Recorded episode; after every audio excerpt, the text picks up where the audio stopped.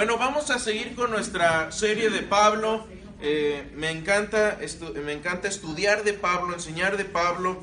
Y hoy vamos a ver una faceta muy, muy importante en la vida de Pablo que nos va a dar un poco más de perspectiva en, su, en cuanto a su vida. Porque Pablo era, eh, tenía raíces hebreas. Hoy vamos a ver la instrucción y las raíces hebreas de Pablo y cómo éstas influyeron después para su ministerio. ¿Están conmigo?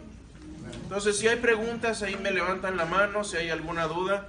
Pero Pablo era un eh, gran misionero y eh, no sé si ustedes han ido a viajes misioneros, seguramente conocen algún misionero, pero si uno quiere ser misionero en algún lugar eh, foráneo, la mejor preparación para el, ministerio en el, el, mundo debe incluir conocer dos cosas a fondo. Una es la cultura y la otra es el idioma. Si no entiendes cómo se maneja la gente y no entiendes su idioma, difícilmente vas a poder comunicarles el mensaje de salvación. Bueno, Pablo estaba perfectamente adaptado a su mundo para poder comunicar efectivamente el mensaje del Evangelio. Desde antes que Dios lo llamara, él ya estaba preparado, ya estaba listo. Y eso a mí me motiva a seguir preparándome, seguir alistándome, porque yo no sé Dios qué vaya a hacer en el futuro. Entonces, cuando vemos la combinación de características y de habilidades y de dones que Pablo tenía, vemos que estaba eh, perfectamente eh, adaptado para poder alcanzar a un mundo eh, griego y, y hacerlo a través también del mundo hebreo. Vamos a ver más adelante cuál era la costumbre de Pablo cuando llegaba a una ciudad nueva. ¿Qué era lo primero que hacía para ir a evangelizar? ¿A dónde se metía? ¿Quién dijo? Sinagogas. La sinagoga. Él estaba adaptado, eh, eh, eh, su formación hebrea le permitió alcanzar tanto hebreos como judíos. Y lo que hacía era, su método era, vamos a la sinagoga, vamos a donde está la gente. ¿Sí? Ahora, ¿qué hacemos nosotros? ¿Vamos a donde está la gente? ¿O queremos que la gente venga aquí? No, pues que escuchen ahí el mensaje del pastor que le haga el trabajo. Para eso le pagan. ¿No? No, el trabajo es nuestro. Si queremos ver las iglesias llenas, el trabajo es de nosotros. Ustedes, mis amigos y hermanos, son misioneros. Me encanta el letrero que veo cuando salgo de la iglesia. ¿Se dan cuenta que dice? Estás ahora entrando a tu campo misionero. Y así debemos de verlo. Entonces Dios, eh, Dios tuvo un llamado especial para Pablo al mundo gentil, pero su personalidad y sus conocimientos estaban perfectamente adaptados para este mundo. Entonces, Pablo era completamente hebreo y comprendía las raíces hebreas y eso lo hacía un eh, ministro efectivo para comunicar el mensaje del Evangelio. Entonces, cuando vemos el mensaje del Evangelio, que es que, si me van a dar el mensaje del Evangelio en unas cuantas palabras, ¿qué dirían? Muerte, resurrección. Deidad y resurrección. En esas tres palabras lo resumiría yo. Muerte, deidad y resurrección. Ese es el Evangelio. Crece, eso, eso dice eh, Pablo en 1 Corintios 15 ¿Creen estos son salvos? ¿No lo creen? No lo son. Y, es, y se refiere a esas tres cosas. Entonces, eh, Pablo era una viva expresión del, del, Evangelio y entendía de dónde venían las raíces del Evangelio. Y para entender este, eh, el Evangelio como una eh, fe histórica, tenemos que entender el judaísmo. Por eso, una de las cosas que vimos en las lecciones anteriores, ¿se acuerdan? Era ¿Por qué no soy judío? ¿O lo soy? ¿Y qué, concluimos en esa eh, clase? ¿Se, acuerdan? ¿Cuál fue la conclusión de esa clase? ¿No somos?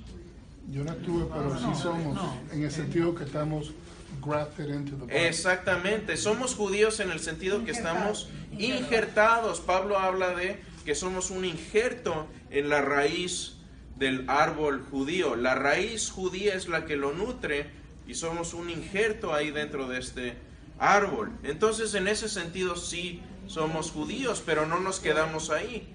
Eh, vamos a ver un poco cuando Pablo habla de su judaísmo aquí en esta misma clase, vamos a ver en qué términos se refiere a sí mismo, que es interesante. Entonces Pablo no solo tenía fluidez en cultura, conocía también la doctrina, conocía las costumbres y aparte él mismo era un erudito, era un maestro de la ley. Entonces vamos a, ¿qué, qué camino vamos a seguir en esta clase? Estas, estas son las tres cosas que vamos a ver hoy, en resumen. Primero vamos a ver algunas escrituras relevantes que nos hablan de Pablo como hebreo, como eh, nos habla de sus raíces y de su instrucción como eh, hebreo. ¿Qué implicaciones tiene estas escrituras? Y vamos a ver algunos puntos prácticos que podemos llevar. ¿Están conmigo hasta acá? ¿Alguna pregunta? Ok. Si alguien necesita café, aquí es el momento. ¿Sí? Ok. Arranquemos con varias escrituras y las pueden seguir si quieren, pero estamos acá en Hechos 22 y está Pablo haciendo una defensa de su fe y está haciendo un relato de lo que está pasando, de lo que pasó en su vida y dice esto, habla esto, dice, padres y hermanos, escuchen ahora mi defensa. Yo soy judío, nacido en Tarso de Cilicia, pero criado en esta ciudad. Tomen nota. Él era de Tarso, pero creado, a ver, yo soy chilango, criado en Querétaro, porque nada más viví ahí hasta los seis años. Ahorita me tiran en, en México y como perro en periférico me, me quedo. Me pierdo. Porque no sabe dónde. Como perro en el freeway. Para que se entienda. ¿Qué más dice? Estudié bajo la tutela de Gamaliel.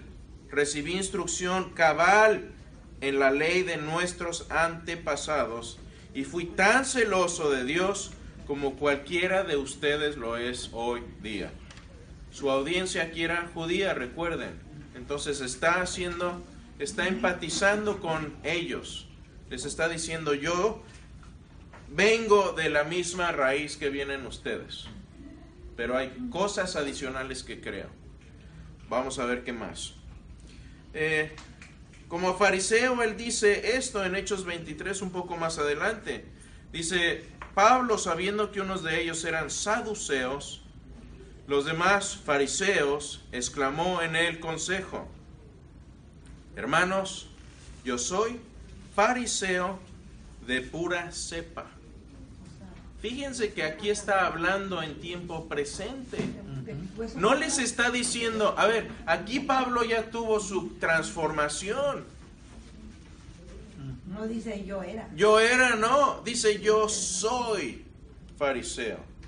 Y aquí viene lo que decía mi hermano Carlos. Eh, Pablo no abandonó su judaísmo y dijo, esto ya lo desecho, este judaísmo no funciona, ahora soy una cosa completamente distinta. No. Él veía al cristianismo como la continuación de lo que él ya creía, de, lo que ya venía creyendo. Entonces dice esto, hermanos, yo soy fariseo de pura cepa, fino. Me están juzgando porque he puesto mi esperanza en la resurrección de los muertos. ¿Se acuerdan que creen los, los saduceos en cuanto a la resurrección? No creían. No creían. De hecho, los saduceos eran más parecidos a ateos con costumbres judías que otra cosa, porque los saduceos pensaban que no hay alma una vez que se muere la gente, se acabó, como comunistas. Muerto el perro, se acabó la rabia. Eso era lo que creían realmente los saduceos. Y uh, cuando menciona aquí, por cierto, la resurrección, esto fue como como echarle un bistec a un- una bola de perros rabiosos. Y se empiezan a pelear ahí entre ellos. Se olvidan de lo que dice Pablo y empiezan, no, sí, la resurrección sí sucede, no, no sucede. Y, y se empiezan a pelear ahí. ¿Sí? Nada más un recordatorio. Empieza eh, diciendo Pablo que fue instruido ante los an- ante Gamaliel, ante los, a los pies de Gamaliel. Aquí la pregunta es, ¿después de su conversión o antes de su conversión? Porque no es lo mismo aprender en la sinagoga desde pequeño como judío o después. Fue antes y vamos a ver un poco del, del tiempo. Eh, Pablo eh, debe haberse ido a Jerusalén eh, por ahí entre, entre el tercer año y, y sexto año de primaria, para ponerlo en términos modernos. Ah, para los 14 años, 13 años ya, ya hacen el, mar- el bar mitzvah, que ya se consideran adultos. Entonces, él a, a los 12 o 13, depende de la secta. De la nariz. 12 o 13 puede ser. Entonces dice, me están juzgando porque he puesto mi esperanza en la resurrección de los muertos. Ah, y después dice eh, ahí, ahí mismo, yo soy fariseo, hijo de fariseo. Habla en tiempo presente de, su, eh, de sus raíces judías. Después dice esto también, con la autoridad de los jefes de los sacerdotes metí a la cárcel a muchos de los santos y cuando los mataban yo manifestaba mi aprobación. Aquí hay un poco de controversia en cuanto a Pablo. Hay quienes dicen, a- había, había dos requisitos principales para pertenecer al Sanedrín, porque aquí Sí. la palabra que utiliza aquí es voto. Vamos a hablar un poco más de eso y vamos a debatir un poco si Pablo pertenecía al Sanedrín o no. Aquí eh, están divididos los estudiosos. O si era casado o no casado. Exactamente, ese era uno de los requisitos.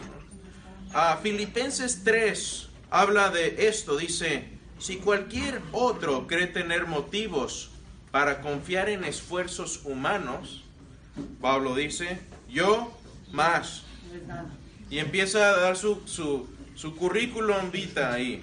Dice, circuncidado al octavo día, requerimiento de la ley judía, del pueblo de Israel, de la tribu de Benjamín, puedo poner mi linaje hasta la tribu de Benjamín. Hebreo de pura cepa, lo repite acá. En cuanto a la interpretación de la ley, fariseo, en cuanto al celo, perseguidor de la iglesia, en cuanto a la justicia que la ley exige, intachable. No necesitaba abuelita Pablo para presentarse. ¿Sí? Eh, ¿qué, qué implicaciones tiene esto? Bueno, vemos aquí que primero que las escrituras nos hablan mucho del antecedente de Pablo, de su vida como hebreo, y nos habla de su educación, y podemos eh, tomar ciertas de estas partes de la historia y combinarlas de hecho con otras partes de la historia para formar un bosquejo un poco más amplio. Entonces, según esto, podemos afirmar un- unas cuantas cosas. Primero, Pablo se mudó a Jerusalén a una edad muy tierna. Pablo era pequeño cuando se fue a, porque dice, fue criado en. Yo cuando pienso en mí, dónde fui criado, a mí me preguntan, ¿de dónde más eres tú? ¿De México o de Querétaro? Y digo, yo en Querétaro. Ahí pasé toda mi, eh, la mayor parte de mi niñe- niñez, mi adolescencia hasta la edad adulta. Ahí me crié, ahí, fue- ahí fui a la escuela, ahí hice mis amigos. A México iba de vez en cuando, cuando había que ir a hacer un trámite, sacar un pasaporte o ir a ver a familia, pero rara vez.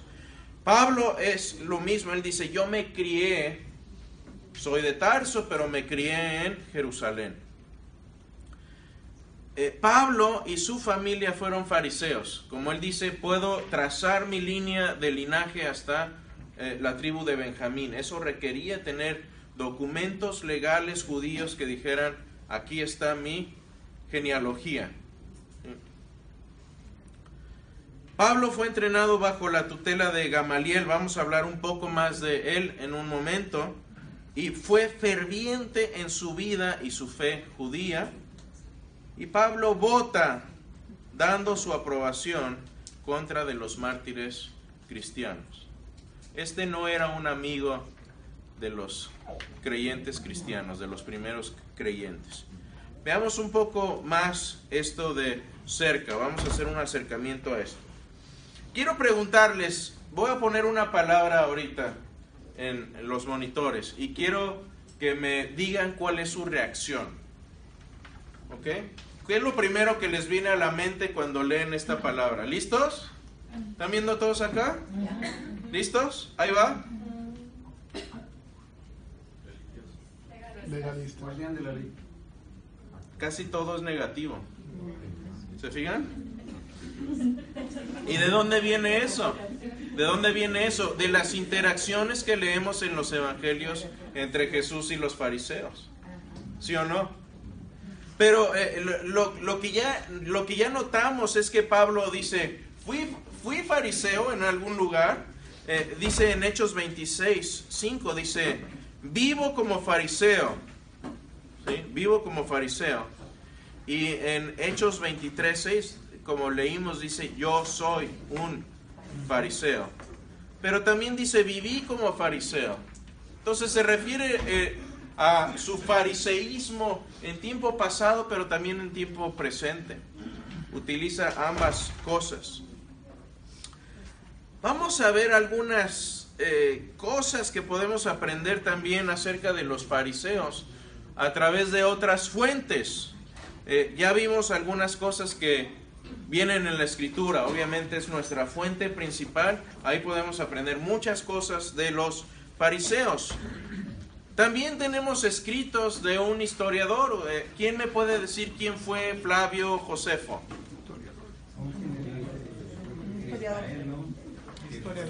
Fue un general de Israel y ¿qué pasó con él?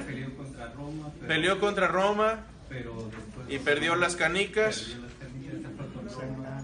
y se hizo traidor, ¿no?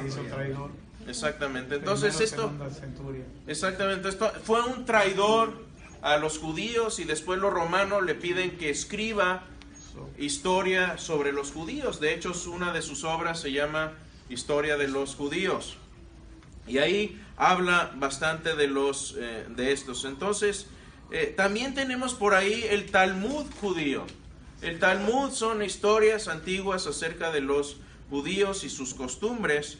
Y ahí podemos eh, ver, es literatura rabínica de la que podemos extraer también información acerca de los eh, fariseos. Vamos a ver algunos ejemplos de lo que dice aquí de los fariseos.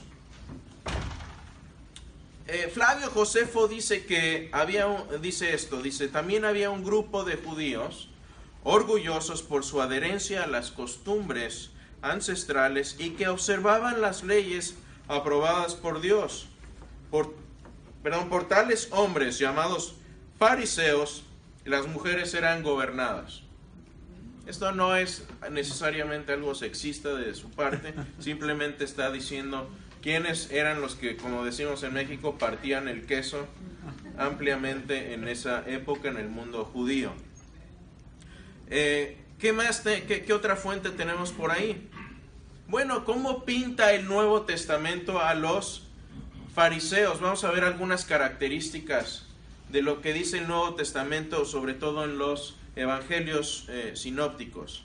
Primero, estaban preocupados porque Jesús comía con los impíos. ¿Se acuerdan? Como lo criticaban. Jesús se sentaba a comer con publicanos y decían, mira, está comiendo con pecadores. Eh, guardaban el ayuno, tenían la costumbre de ayunar. Se ofendían también cuando Jesús les decía que no eran tan puros como se sentían. Es que eran muy legalistas.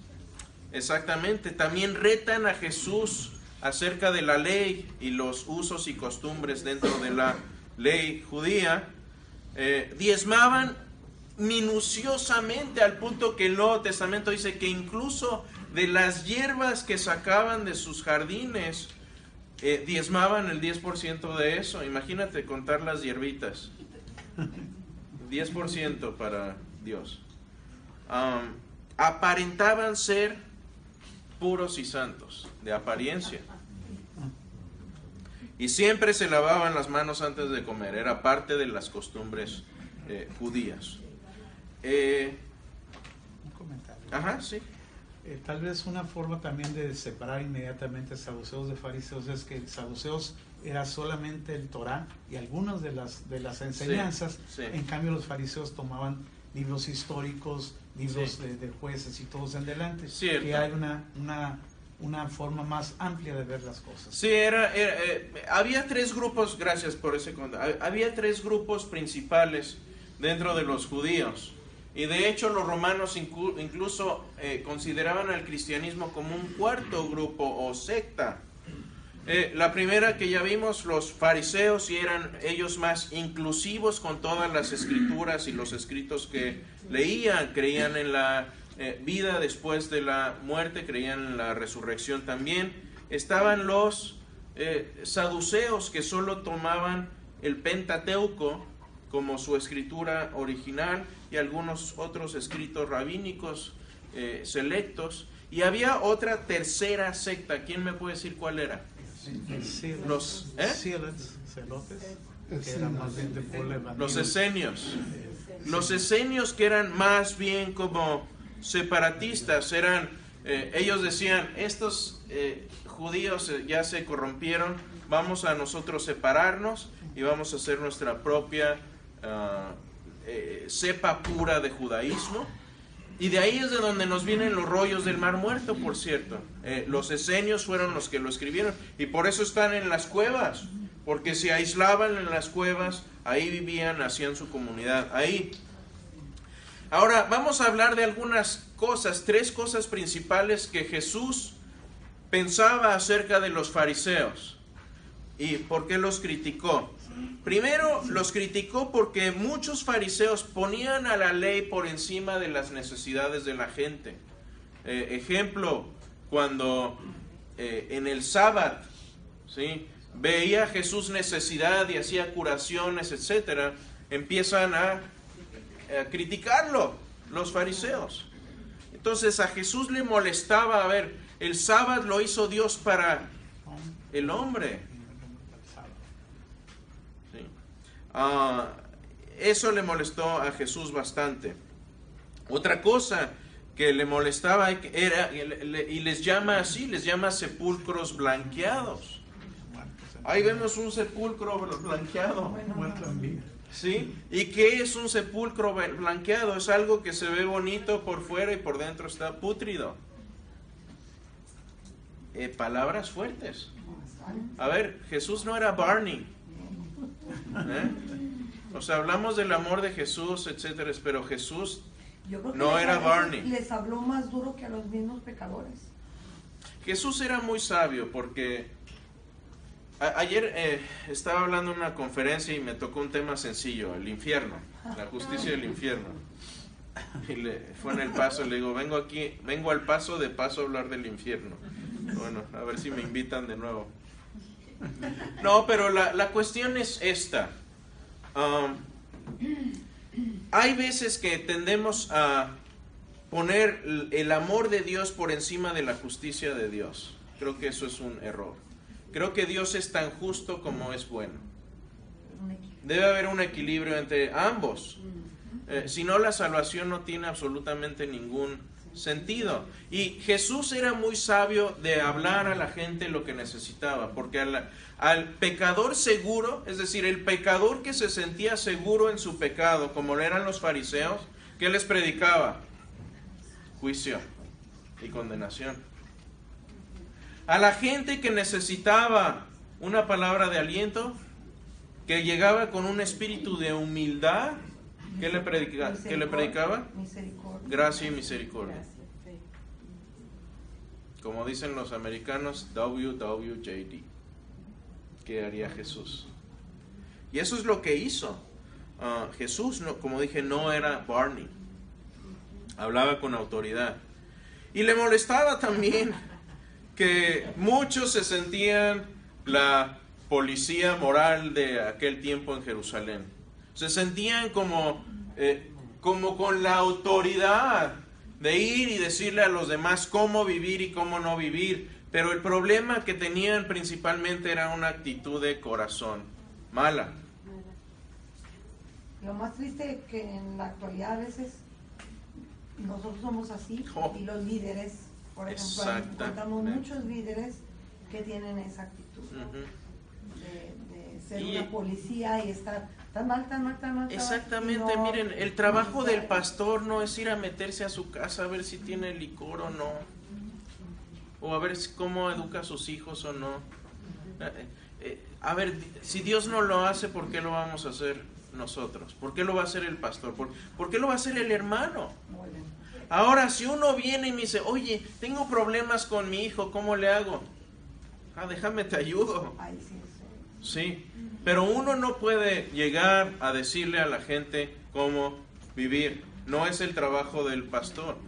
¿sí? Ahora, si, el- si, si al pastor le abrimos la puerta y le decimos, "Pa- pastor, necesito esta ayuda, bueno, pues estése preparado para escuchar.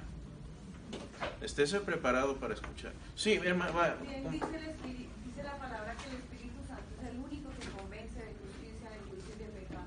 Claro. No es nadie, muchas veces uno tiene muchas cosas y dice, uno habla con alguna persona y dice, no, que pereza ir a la iglesia porque el diezmo, porque todo es prohibido, porque para ustedes todo es pecado. Pero uno se pone a mirar a un cristiano y son más pecadores que uno. Entonces es, es esa doble moral que se Sí. maneja siempre los cristianos. Estamos en la iglesia y somos santos, pero por fuera vamos a mirar son. Pero es siempre el Espíritu Santo el que lo convence a uno de justicia, de justicia y de pecado, no es nadie. El fariseísmo no ha muerto. sigue muy vivo en las iglesias el día de hoy, en todas. Entonces ten- tengamos cuidado, de, ve- veamos y le- leamos lo que a Jesús le molestó de, lo de los fariseos y veamos si hay de eso en nuestra propia vida. O más bien veamos cuánto hay de en nuestra propia vida, porque lo hay. Y tratemos, tratemos de quitarlo, porque eh, cómo nos encanta eh, meternos en la vida de los demás con el... ah, Ay, te, lo- te voy a platicar algo para, para que ores por la hermana. Tiene problemas. Mira que su esposo fue y se metió con esta hermana. ¿Cómo ves? Hay que orar por ella, pobrecita. Hermanos, seamos discretos. En fin. Algunos fariseos se muestran eh, bajo una luz, luz positiva también, no nada más es todo negatividad en cuanto a los fariseos. Algunos fariseos invitan a Jesús a comer, ¿se acuerdan? Por eso lo criticaban también. Ah, y también algunos alertan a Jesús cuando había peligro, cuando atentaban contra su vida y algún pasaje por ahí. Y hay uno muy famoso también eh, aquí en Nicodemo.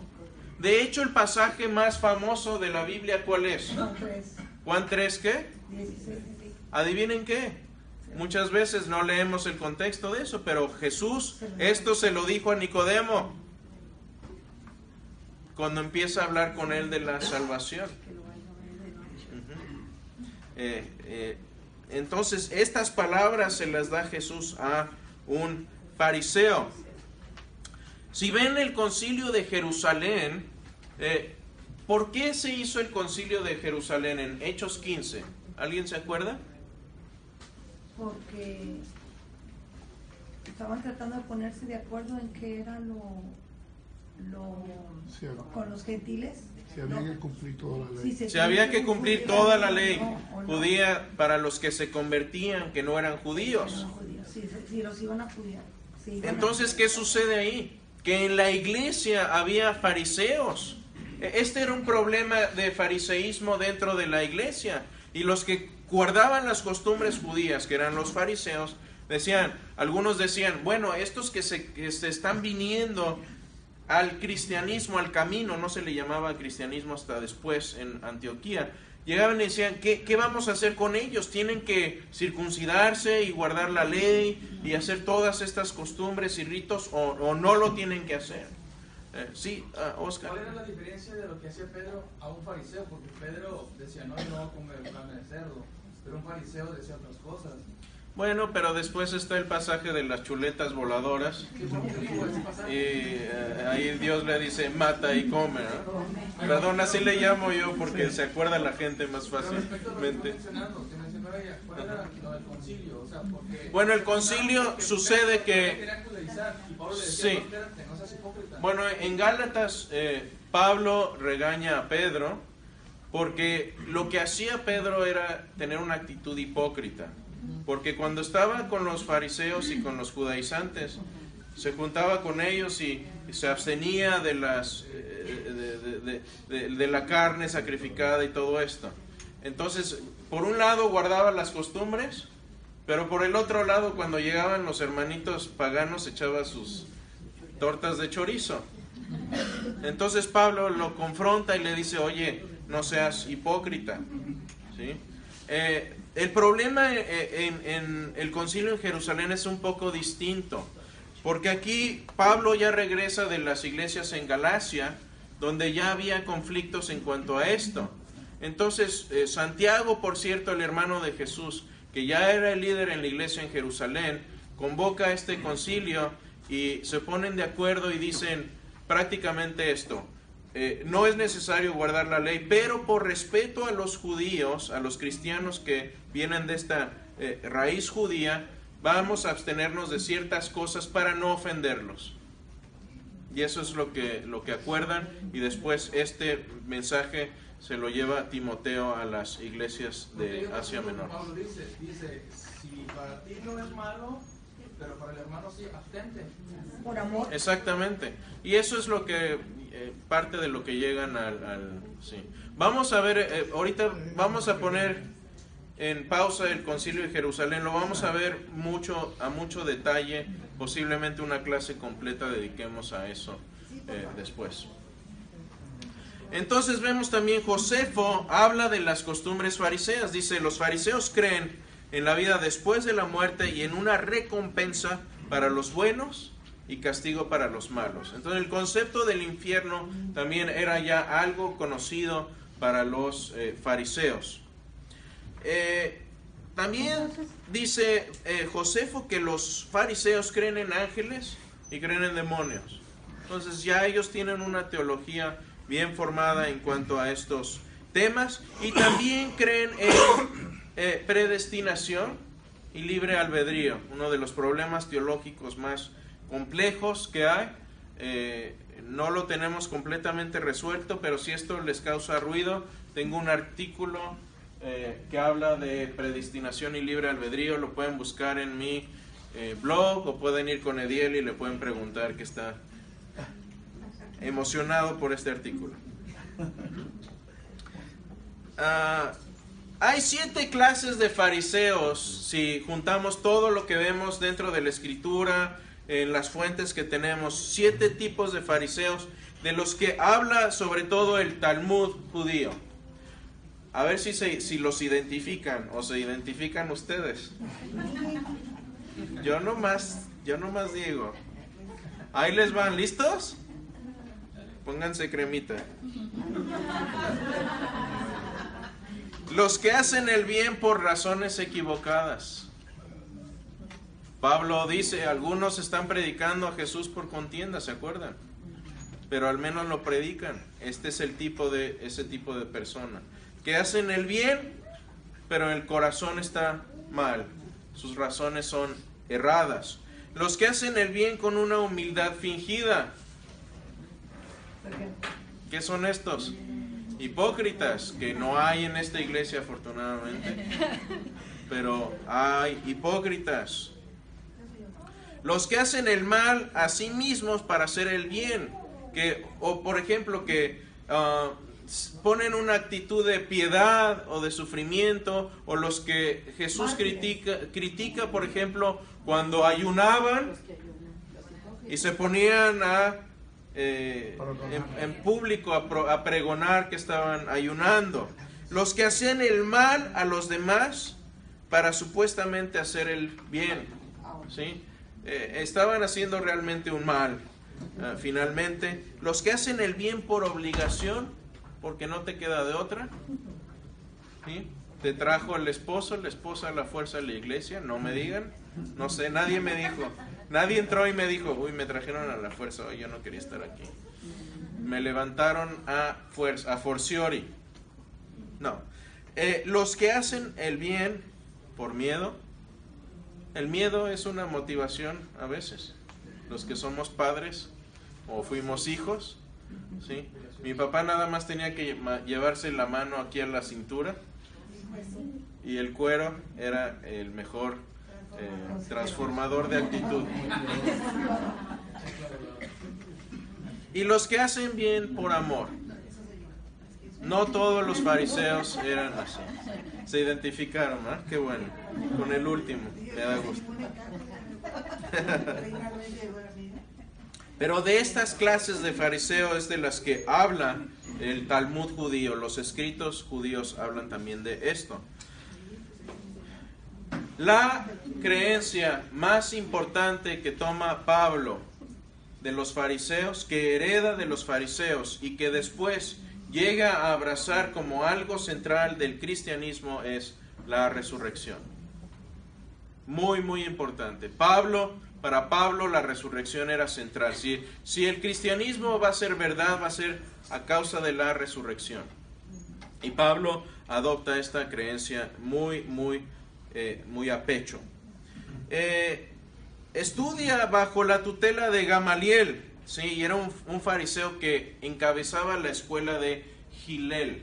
¿Quién era Gilel? Gilel ah, había sido el abuelo de Gamaliel y había sido un judío tremendamente influyente en eh, la escolaridad y la y de influencia en el mundo judío en aquel tiempo y era más de corte más liberalón, es decir, no era tan estricto como muchos de los fariseos más eh, acérrimos. Y hay una historia inter- interesante, se supone que mientras vivía Gilel, había también otro eh, maestro de la ley muy famoso eh, llamado Shammai, y este era más estricto, más,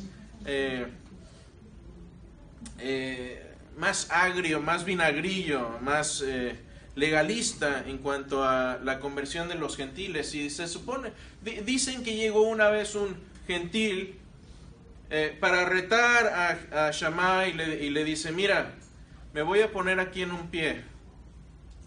Si tú me puedes explicar toda tu ley mientras estoy aquí en un pie sin cansarme, me hago judío. ¿Saben qué hizo Shammai? Agarró un palo y lo corrió. Lo corrió a patadas al pobre. Entonces dijo, bueno, voy a ir con su, eh, con su vecino Gilel y voy a hacer lo mismo. Y le hizo la misma pregunta, le dice, voy a estar aquí en un pie y si me puedes explicar toda la ley, me voy a hacer creyente. Y Gilel le dice esto, lo que no quieres que te hagan, no lo hagas a los demás. Los demás es puro comentario. Ahora ve y haz el bien. Y se supone que se convierte este hombre. Es el resumen de la ley. Si se fijan, esta es la regla de oro que enseñó Jesús, pero invertida. Sí, hasta trata a los demás como quieres. Exactamente, la regla de oro es trata a los demás como quieren que te traten. Lo que enseñó Gilel era no le hagas a los demás lo que no quieres que te hagan. Es la misma ley, pero la regla de oro, pero invertida. Ahora, ¿era Gilel más laxo o era más pragmático? ¿Sí?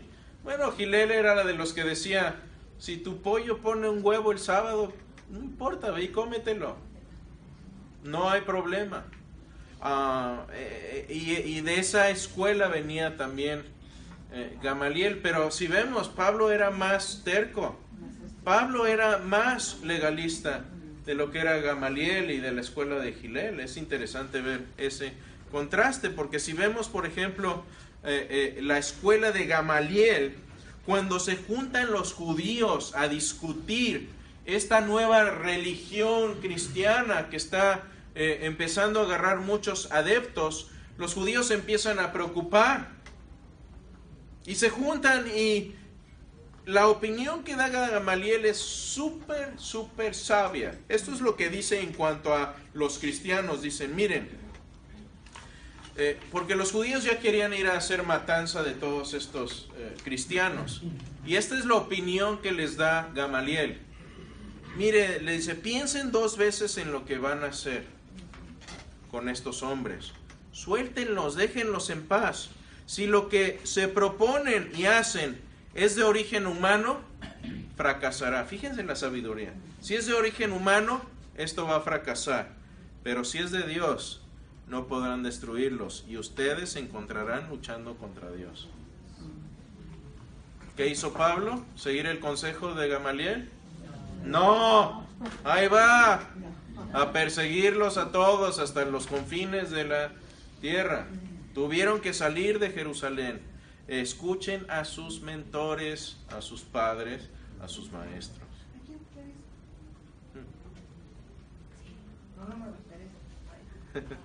ah, perdón. ¿Querían copiar? Sí. Eso es un juez de la escritura, ¿no? He- Hechos, sí. Pero pues, al final de cuentas Pa- Pablo puso en, en- en- en práctica lo que Gamaliel dice ahí. Más bien no. Más bien empezó a perseguirlos. A ver, dejó de pero hacerlo. Ah, bueno, pero ah, después de que Jesús le puso una chicotiza, bueno, sí. A ver, como decimos, eh, eh, eh, como decimos en México, mejor flojito y cooperando.